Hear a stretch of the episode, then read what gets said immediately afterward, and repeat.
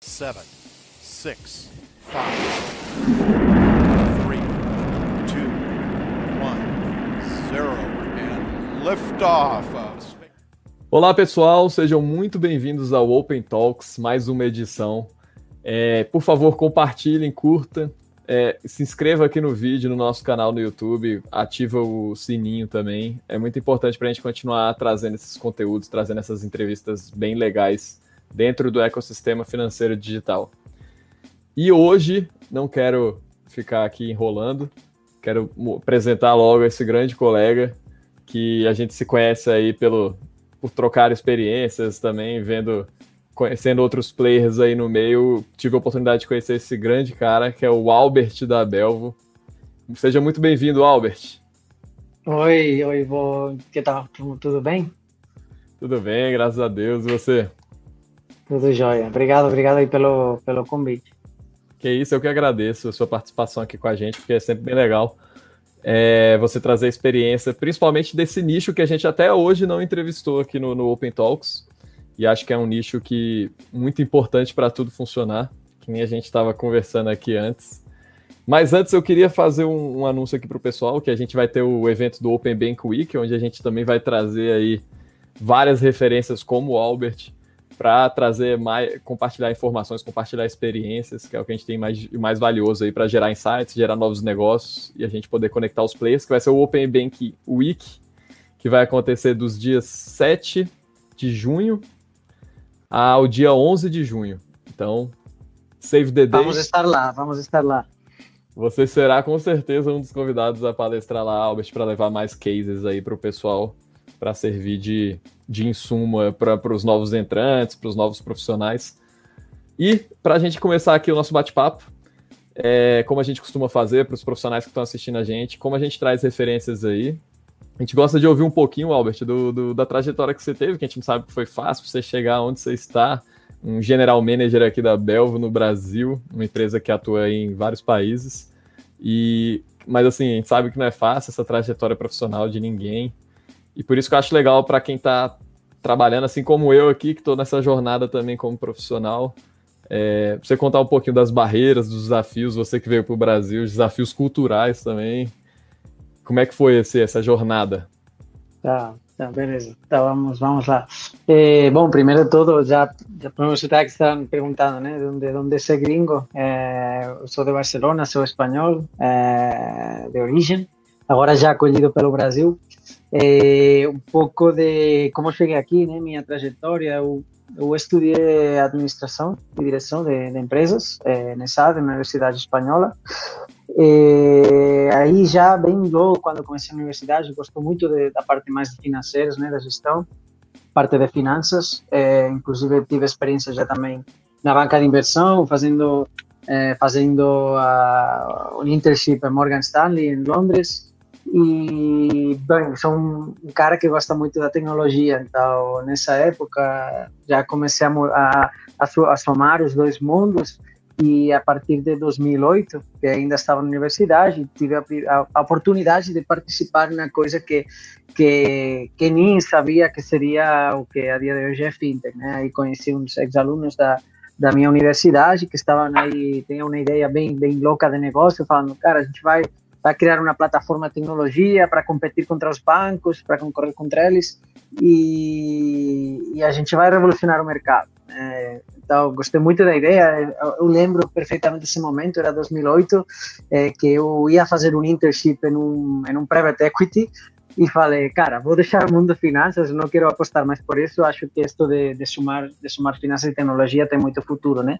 E, e acho que essa foi mi, minha primeira experiência profissional, é, essa fintech, a dia de hoje ainda sigue com muitos sucessos, chama Cantox, é, basicamente como, não muito conhecida, porque é, é a nível mundial, porque mais uma marca B2B, é, trabalha com, com PMEs em todo o mundo, fazendo câmbio de divisas para eles, então as empresas, em vez de ir para para os bancos a fechar câmbio de divisas para, para suas operações de compra eh, e venda, eh, usavam uma plataforma 100% online. Nessa época, ainda as grandes empresas fazendo transações e compras de, por, por valores de milhões de dólares ainda estavam com o, com o teléfono, eh, com o celular ligando para a agência, fechando o câmbio, né?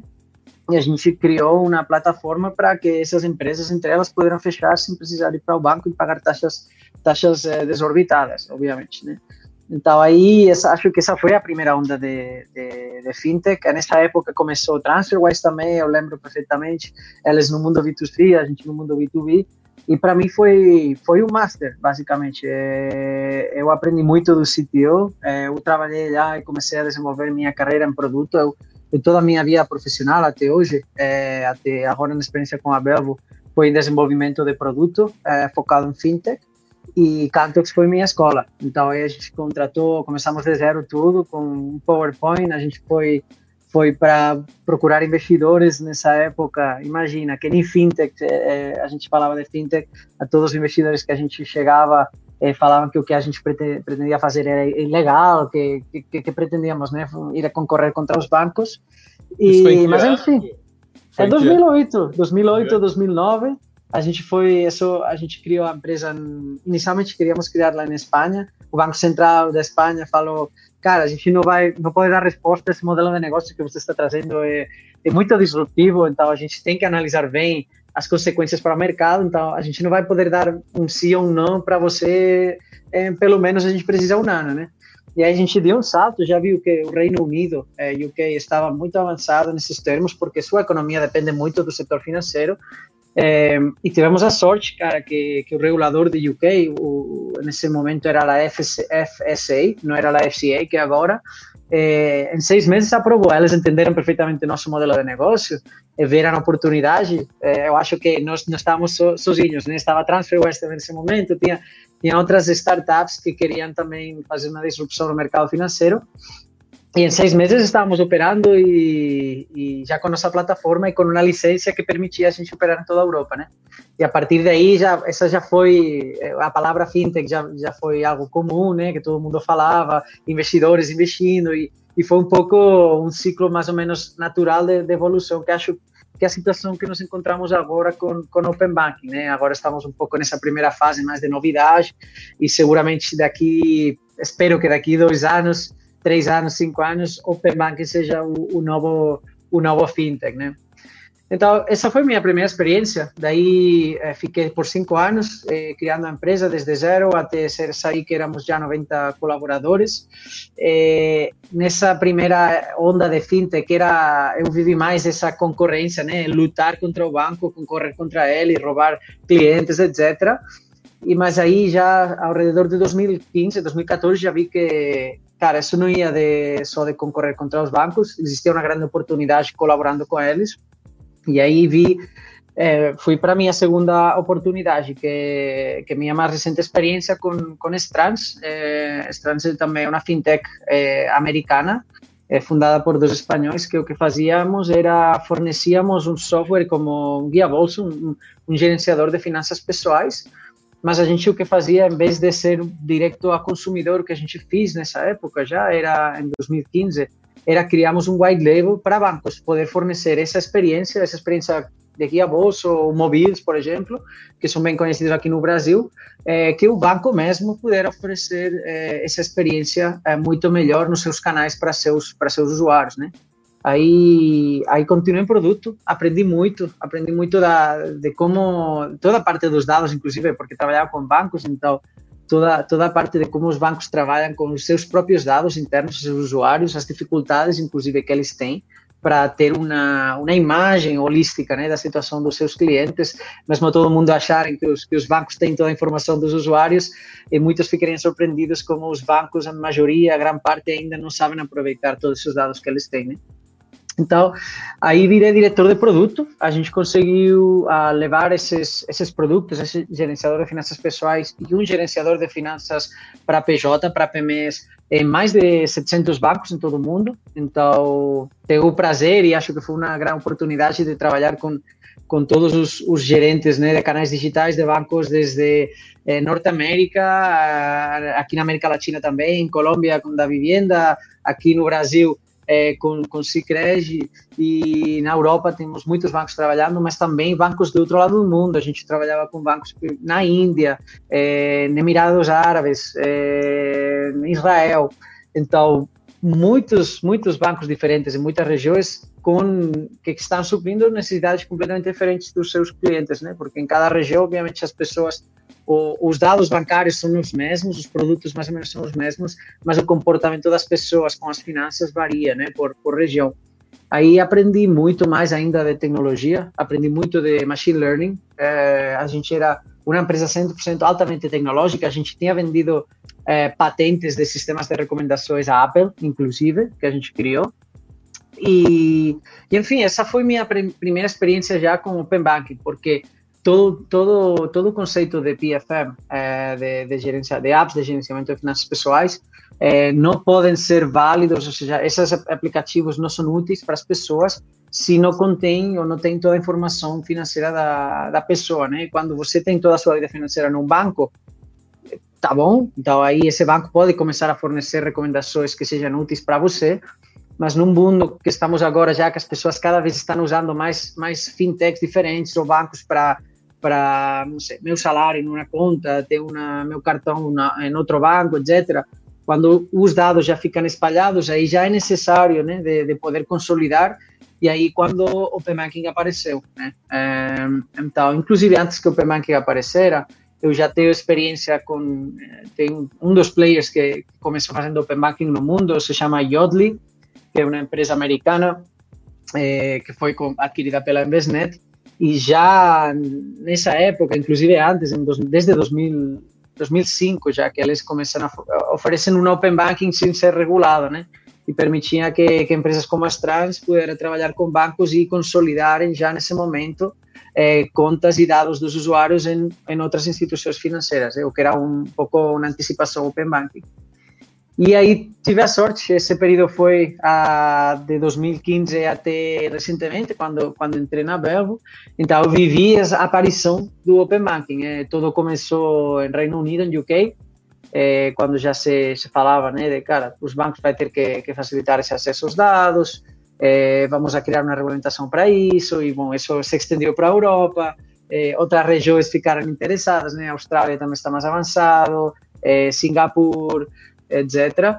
Então, peguei de frente com esse mundo. E, e de novo, para evoluir, quando você vê uma oportunidade, no momento que na universidade vi a oportunidade de fintech, é, agora vi oportunidade em, em Open Banking e tive o prazer eh, enorme de conhecer a, a Uriol uh, e a Pablo, que são os, os, dois fundadores da Belvo. E aí, cara, apareceu a oportunidade de. Eles estavam já criando o Belvo uh, para México, começamos em México. Eu já conhecia eles de antes. E, e cara, em um período da minha vida, a gente vendia os trans para um buro de crédito que se chama CRIV italiano e falei, cara, o que eu faço agora? Eu sou um cara de produto, eh, gosto fintech, eu gosto open banking, que agora é o momento, acho, de estar no open banking, mas não gostava da região onde estava. Eu estava na Europa, eh, todo mundo tem idealizado a Europa, não? E todo mundo me pergunta, inclusive você agora, né? Por quê? Por que Brasil? Eh, cara, na Europa mesmo estar mais avançado no Open Banking, eh, temos um, uma desvantagem, né, comparada com a América Latina, que a população é mais envelhida. Então, para um cara de produto como eu, de produto digital, eh, poder lançar soluções inovadoras e que tenham muita usabilidade, que as pessoas usem, é complicado, claro, quando tem uma, uma população idosa, né, cada vez mais envelhida, e que chega a um certo nível que já não querem estar provando esse tipo de inovação e mais com dinheiro, né? que é um tema muito, muito sensível. Então, na minha cabeça estava quais são os países para, para fazer isso, né? para inovar em Open Bank, para inovar em FinTech. Para mim tinha, claro, era o Ásia, né? que também é, é um mundo completamente digitalizado e em, em termos de FinTech tem muita inovação, o América Latina. É, tem Estados Unidos também, a população também é relativamente jovem, tem muita adoção, mas ao mesmo tempo tem muitos players também que estão fazendo que estão fazendo muito bem as coisas. Então não que não quedava outra só aparecia no mapa mundial é, América Latina como um, uma região cheia de oportunidades e com uma população que pode absorver esse tipo de inovação né? Então aqui vi a oportunidade com Pablo e Yuri falando cara é, a gente está no México mas sem dúvida a gente não fala português é, mas é, Brasil tem que estar lá. É, nem duvidei dois segundos, falei, cara, vamos começar já, não vamos demorar mais tempo. E peguei minhas malas, tirei todas as minhas coisas de Barcelona e, e vim para aqui para o Brasil. uh, para começar Belbo. E desde, desde então ainda, ainda nem voltei para Espanha. Então, imagina como pegou de forte em mim o Brasil. Sensacional, sensacional a trajetória. Começando, primeiro você desbravou então a fintech lá nos anos de 2008, isso achei muito legal. Então dá para ver sua experiência aí abrindo caminho antigamente que não tinha. Hoje quem entra já tem um sandbox regulatório, já tem, enfim, tem diversas formas já de você poder praticar disrupção, né? Que antigamente isso aí era realmente era visto como uma grande concorrência e para entrar é, foi uma vitória mesmo dos primeiros players como que você atuou. Achei muito legal. Aproveitando que você falou aí dessa, dessa frente que vocês começaram a prover um serviço de white label para facilitar aí o, as fintechs a acessar os bancos. A, acho que talvez algumas pessoas aqui não saibam o que, que é white label.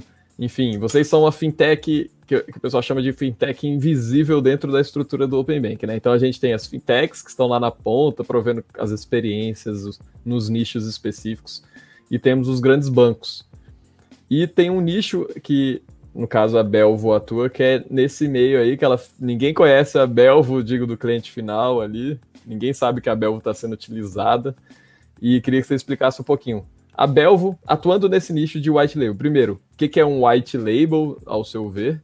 E qual o diferencial da Belvo nesse nicho de white label para auxiliar as fintechs, na sua visão?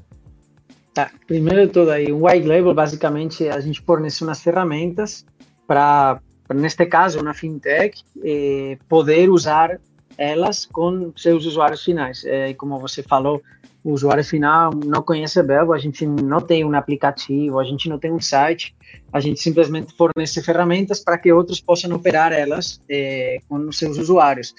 Um pouco para fazer aí, para relacionar com, com outro modelo muito parecido, né? Hoje em dia, a Amazon é conhecida por, por, por as entregas que fazem em casa, mas a Amazon, a sua linha de negócio principal é, é Amazon, Amazon Web Services, né? Então, hoje em dia, já acho que nenhuma empresa nova que é criada é, tem em mente criar todos os sistemas de infraestrutura tecnológica desde zero. Eles simplesmente vão para a Amazon AWS, criam uma conta e, e, em dois segundos essa fintech ou essa startup de tecnologia, qualquer qualquer empresa que queira criar uma nova solução digital, pode criar tudo isso em cima da infraestrutura de, de Amazon, é, que nem está fisicamente já no seu escritório, já está tudo na nuvem. Então a gente mais ou menos é um Amazon, mas do Open, é um AWS, mas do Open Banking, né? eh, todas essas conexões né, entre, entre a fintech e os bancos são, são meio bastante complicadas, né?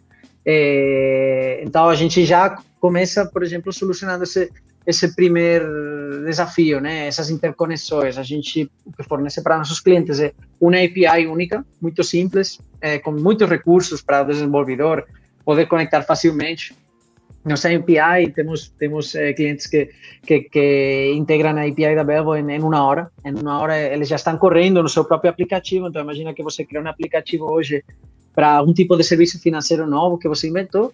Aí você conecta, conecta com a Belvo uma hora e na hora seguinte você já pode estar conectando com as contas bancárias do, do seu cliente, do seu usuário que se cadastrou no seu aplicativo. Né? E a gente faz isso de, de, de um jeito muito, muito fácil para o desenvolvedor. Então, esse é o principal desafio, né? Essa parte de interconectividade, que esperemos que com o Open Banking, com a regulação e com os bancos abrindo APIs, essa parte mais de interconexão seja mais fácil ou mais fluida. A gente, a gente espera isso. E o que ajudamos, é, acho que, que onde mais ajudamos e mais aportamos valor, e acho que um dos pontos mais diferenciais da Belvo hoje, nesse nicho que você menciona, é que a gente não só facilita esse acesso aos dados bancários ou financeiros, sino que a gente o que faz é interpreta, ajuda a interpretar esses dados. A gente não, não fornece dados em crudo para nossos clientes, a gente dá informação para eles, para poder tomar decisões de maneira muito mais fácil, né? E isso sim que já é uma tarefa mais complicada. E aí mencionei antes, né, para minha minha experiência prévia nas trans com, com todo o tema de machine learning, eh, já estamos falando de modelos de ciências de dados, etc realmente é, é, um, desde um ponto de vista tecnológico, é um, é um grande desafio, né? Tratar com, com milhões e milhões de dados, é, muitas transações, e, em base a essas transações em crudo, poder extrair informação que realmente seja, seja de valor, né? Como, por exemplo, quando uma pessoa está tentando solicitar um empréstimo, e essa pessoa conecte seu banco, a fintech não vai querer saber se você comprou no pau de açúcar ou, ou se você comprou na loja X ou quantas vezes você foi pago. Eles só querem saber, cara, qual é o risco, né, de, de eu fornecer crédito para essa pessoa e quanto crédito eu posso fornecer. Se você me dá essas duas, essas duas pontas de informação, se são dois dados, é o único que preciso. Se você, se eu, Belvo, dou para eles, invento, para uma pessoa é, 200 mil transações, eles vai ter que ter seus próprios modelos, correr sobre essas 200 mil transações, para ao fim extrair esses dois, dois pontos de, de, dados de informação que são os únicos que vai utilizar no processo. Então a gente entende muito bem nossos clientes, né? Nesse caso, é o caso que mencionei, uma financeira, por exemplo, uma fintech que fornece crédito, e damos a informação que eles precisam. Mas a, a, gente não só trabalha nisso, né? A gente não só trabalha com financeiras, a gente trabalha com, como falei antes, por exemplo, a, aplicativos de gerenciamento de finanças pessoais, como Mobiles, aqui no Brasil, que é bem conhecido. O Mobiles que faz? O Mobiles dá conselhos financeiros aos seus usuários para gerenciar melhor suas finanças. O Mobiles não quer trazer eh, todos os extrato, todo o extrato bancário eh, que vocês veem, leem no, no, nos seus aplicativos bancários, que muitas vezes são incompreensíveis. É, tem ainda bancos que, que nem sabem, tem muitos códigos aí no lançamento, muitas vezes nem entendemos. E, e procurar na internet sempre tem, reclame aqui, pessoas que escrevem, cara, tem um lançamento que eu não reconheço, acho que, que tive um golpe na minha conta e simplesmente diz que você comprou na loja X, mas o nome que aparece lá não é dessa loja, é outra coisa e tem códigos, etc. Então, o que, o que Mobiles tenta fazer também é, é, é, é trazer claridade né, sobre esses dados, é mais transparência, e o que a gente ajuda a Mobiles é a interpretar melhor esses dados para que seus, seus usuários, elas poderem se concentrar na parte mais de educação financeira, né, para seus para seus clientes. Toda essa parte atrás de, cara, vamos tirar a sujeira, a sujeira dos dados, eh, vamos a, por exemplo, a colocar os nomes das lojas em vez do, do nome da razão social no lançamento, vamos a categorizar os lançamentos, né, as despesas em, em transporte, em alimentação, para que aí depois Mobiles possa falar para você, cara, você este mês gastou 30% mais em restaurantes que o mês passado e poder dar essas dicas para ajudar as pessoas a, a, controlar melhor suas finanças. Então a gente está sempre por atrás, é, facilitando a vida de nossos parceiros, com casos de uso muito, muito diferentes. Muito legal, muito legal. Acho importante, foi bem esclarecedor sua explicação e legal também o valor que vocês procuram agregar com essa interpretação da informação. E acho que é interessante porque muitas fintechs estão entrando aí no mercado. Teve até um boom de fintechs aí. De, hoje a gente tem, se eu não me engano, mais de 900 fintechs cadastradas aqui no Brasil. E elas, querendo ou não, elas começam com um corpo mais enxuto. Então, e fora do ambiente do, regulado do OpenBank, elas não são uma IP regulada. Então, acaba que o serviço de vocês é interessante porque a fintech consegue atuar diretamente na solução com a com o braço que ela tem ali, que é enxuto, né? Então, é, é interessante. Para esse ambiente funcionar, vocês estarem envolvidos aí nesse meio. É... Exatamente, mas também por tema de, de segurança, né? Imagina que 900 fintechs ou daqui a um ano 1500, porque cada dia eh, temos novas fintechs que estão sendo criadas aqui no Brasil. Imagina que todas elas têm que estar conectando ou fazendo esse esforço de se conectarem eh, em cada uma das APIs que vai estar disponibilizada, que no início vai ser quatro, mas esperemos que daqui a pouco tempo sejam bastantes mais, é, é muito trabalho. Então, uma, uma fintech que termina, que acaba de, que está começando praticamente, que acaba de levantar uma primeira rodada, todo o seu esforço, todo o seu dinheiro em desenvolvimento não vai estar em, em fazer uma conexão com uma API de um banco, sino em seu negócio próprio. Então, aí quando, quando aparece ainda mais essa necessidade né, de ter um, um parceiro por atrás, que em cima está controlando a segurança, claro, é, é, as, as ferramentas de segurança que vai ter uma, uma fintech ou uma startup nas, é, nos seus inícios é, são mais limitados também, né? Então, estamos falando de, de, de, trabalhar com dados sensíveis das pessoas, né? Então, aí precisa por atrás um parceiro que, que também esteja proporcionando essa segurança, já não para nosso cliente, sino para o cliente do nosso cliente, que é o usuário final, né? E que sepa quem está também por atrás dando esse controle e essa segurança. Perfeito, muito esclarecedor mesmo, acho que foi legal a explicação. Aproveitando o gancho que a gente está falando aqui do desse boom de fintechs e elas não têm braço nem para investir na segurança, que nem você falou. Acho que o papel de vocês é muito importante. E eu queria que você falasse um pouquinho, porque eu, eu vi aqui um reporte de vocês que se eu não me engano, foi lançado anteontem. Vocês falam até que houve o, sobre o, a tendência das, das fintechs dentro da América Latina, né? Que vocês fizeram um reporte aí com 150 profissionais dessa frente. E, bom, queria que você falasse um pouquinho. Eu vi lá na, no reporte de vocês que tá bem legal. Vou até botar o link aqui embaixo do vídeo para o pessoal acessar. É, teve um montante de investimento aí de 6,5 bilhões de dólares nas fintechs aqui na América Latina, com várias rodadas. Eu queria que você falasse um pouquinho desse reporte e como você enxerga essa tendência, baseado nesse reporte baseado na sua experiência do Open Bank, do Open Finance, assim, mais do que o regulado, né? Vamos falar do Open Finance. Como você enxerga a tendência do Open Finance aqui na América Latina, incluindo o Brasil, claro? Claro, aqui, como eu já falei, as oportunidades na América Latina são muito grandes, né? É, já temos algumas fintechs dessas, grande parte dessa, dessas rodadas de financiamento que, que a gente está vendo agora são desses grandes players, né? Como Nubank, Neon, estão levantando, levantando centos de centos de, de milhões de dólares, é, mas cada vez mais estamos também com mais rodadas menores de, de players novos que, que não são Nubank, mas provavelmente em três, quatro anos ou cinco vai, vai virar o, o seguinte Nubank, né? É, por que isso está acontecendo aqui? Você pode ver em outros lugares do mundo, né? Na Europa, como mencionei, por exemplo, tem bastantes bancos digitais eh, que apareceram eh, na mesma época que Nubank, mas não tiveram o sucesso, o sucesso mesmo que Nubank. Por quê? A América Latina, já falei, o primeiro fator era o fator populacional, né? A população mais jovem, mais, mais é, avessa a usar esse tipo de... Né? Exatamente.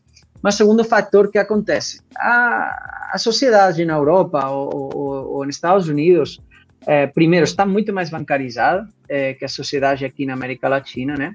É, fintech, acho que é um fenômeno que, como já falei, de 2000, desde 2008, que já tem fintechs que estão fornecendo serviços alternativos nesses, nesses países, então as pessoas já, já, já não é tanta novidade, né? Poder o, poder usar um serviço alternativo de empréstimo, por exemplo. As pessoas na sua cabeça na Europa já é bastante normal pegar um empréstimo de, de um player que não seja um banco.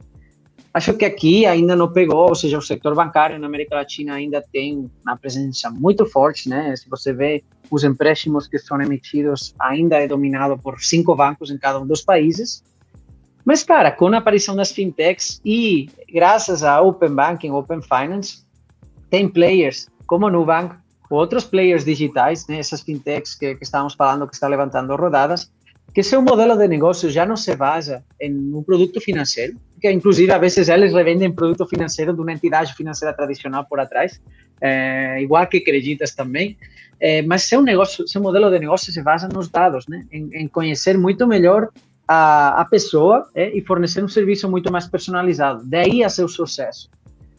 Então, o que acontece? Se o Open Finance vem precisamente para avalancar esses, esses, esses modelos de negócios que estão basados em dados e não em produtos financeiros. E isso é fintech, basicamente. Fintech é a, é a conjunção de tecnologia e serviços financeiros. E essa parte de tecnologia cada vez é mais pesada na parte dos dados que não na parte de infraestrutura que hoje em dia já vem de, de Amazon, estamos falando antes, né? Amazon já fornece, Microsoft Azure, eh, está todo puramente concentrado em, cara, vamos a criar um serviço pensando no usuário como no centro e a partir das necessidades do usuário vamos a criar os produtos que temos por atrás. E acho que essa é a principal diferença e a mágica de, desse sucesso de fintechs e outras startups também que estão crescendo muito na região, eh, e pensando em Latam, eh, aí as necessidades, como são ainda maiores, né, porque tem muita população que está desbancarizada, que acho que é uma coisa muito mais exclusiva de, desta região. Não é que as pessoas não tenham acesso a serviços financeiros, mas eh, não estão desbancarizadas completamente, mas, mas sim que não têm o mesmo nível de bancarização que em outros lugares. Então, aí a oportunidade é gigante, né? Porque tem pessoas que, de um dia para outro, passam de, de estar usando dinheiro na mão a usar o celular para pagar, para consumir crédito, para pagar, para ter um seguro de vida, um seguro de saúde, todo de maneira 100% remota, né? E aqui é onde tem muita mais falta, porque o que falei, na Europa e Estados Unidos já tem muita oferta de produtos e serviços e a população acho que está mais ou menos bem servida, né? Com, com umas taxas de juro mais ou menos baixas. Aqui não, aqui todo o contrário. Então, oportunidade gigante, não só para os que já começaram essas 900 ou quase mil fintechs que, que você falou, acho que ainda precisamos muitas mais, porque dessas provavelmente vai sobreviver é, um 10, um 15%, né? É, mas cada vez precisamos novos players com, com mais força, mais ganas para seguir para adelante e, e, e dessa sempre um 10% vai estar sobrevivendo. Com certeza, tem razão. E eu achei muito legal que, assim, você falou aí, mas o, o report que vocês trabalharam e fizeram foi muito, ficou muito bacana. Eu li ele todo. A gente assistiu muitas horas, é um, é, um, é um report que a gente ficou muito, muito carinho. Já viram todas, todas as pessoas profissionais que a gente entrevistou. É, acho que foi, foi crítico também para essa elaboração do, do report e daí que a gente puder compartilhar também todo, todos esses dados e contribuir para a comunidade com, com tudo que a gente está trabalhando no dia de hoje. Ah, legal. Registro meus parabéns e peço pro pessoal ler lá o report, porque acho que vale a pena dar um norte, dar um direcionamento, dá para até mesmo servir como um insumo ali para você tomar decisões estratégicas pra, pra, de, de onde você vai atuar aqui dentro do mercado e para onde a gente está caminhando, né? O, quanto, o que você falou também, o nosso tempo infelizmente já esgotou, mas só para encerrar aqui, o que você falou, achei muito legal, que eu tenho visto também, o Brasil é o Brasil especificamente, né? Não vou falar da América Latina, mas o Brasil é um país bastante arrojado. Ano passado, pela primeira vez, o número de downloads de aplicativos financeiros alternativos aos das grandes instituições foi maior pela primeira vez, é, ultrapassou. Esse ano também está sendo maior.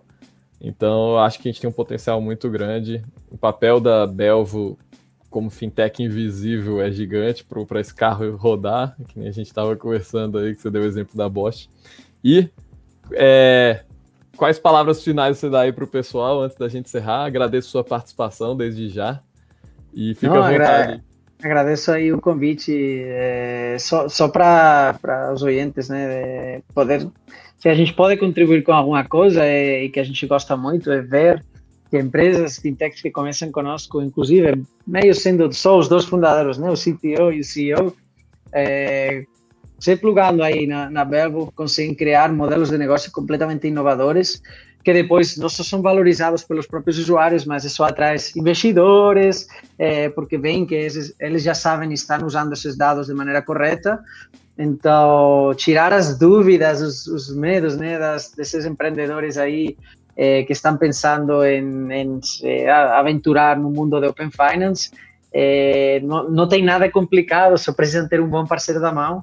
Eh, nesse caso, na, na está com as portas abertas, eh, mas enfim, só, só é rodar, entrar, entrar no, no, ciclo de Open Finance, tudo, tudo tem um início, como eu falei, é um início também, com Fintech tuvo um início também, antes, há uns anos não se falava de Fintech, e agora é uma coisa completamente normalizada, eh, acho que todos temos que ajudar também nessa normalização de, de, Open Banking, de Open Finance e esperemos que seja um, um grande sucesso para todos, especialmente para principalmente para os usuários, que por isso estamos criando empresas novas, né, para para criar produtos e serviços de muito mais valor eh, adicional para, os usuários finais. Com certeza. Vou deixar aqui embaixo, aproveitando o LinkedIn aí do Albert, o site da Belvo e o link para o report que eu citei. Aí, deixar aberto para quem quiser, pode entrar em contato com você lá no LinkedIn, pode, tiver claro. buscando uma solução específica. Obrigado, Albert, mais uma vez pela participação. Obrigado, pessoal, aí pela, por assistir mais um Open Talks. E Valeu, até a próxima. Um abraço, um abraço a todos. Um abraço.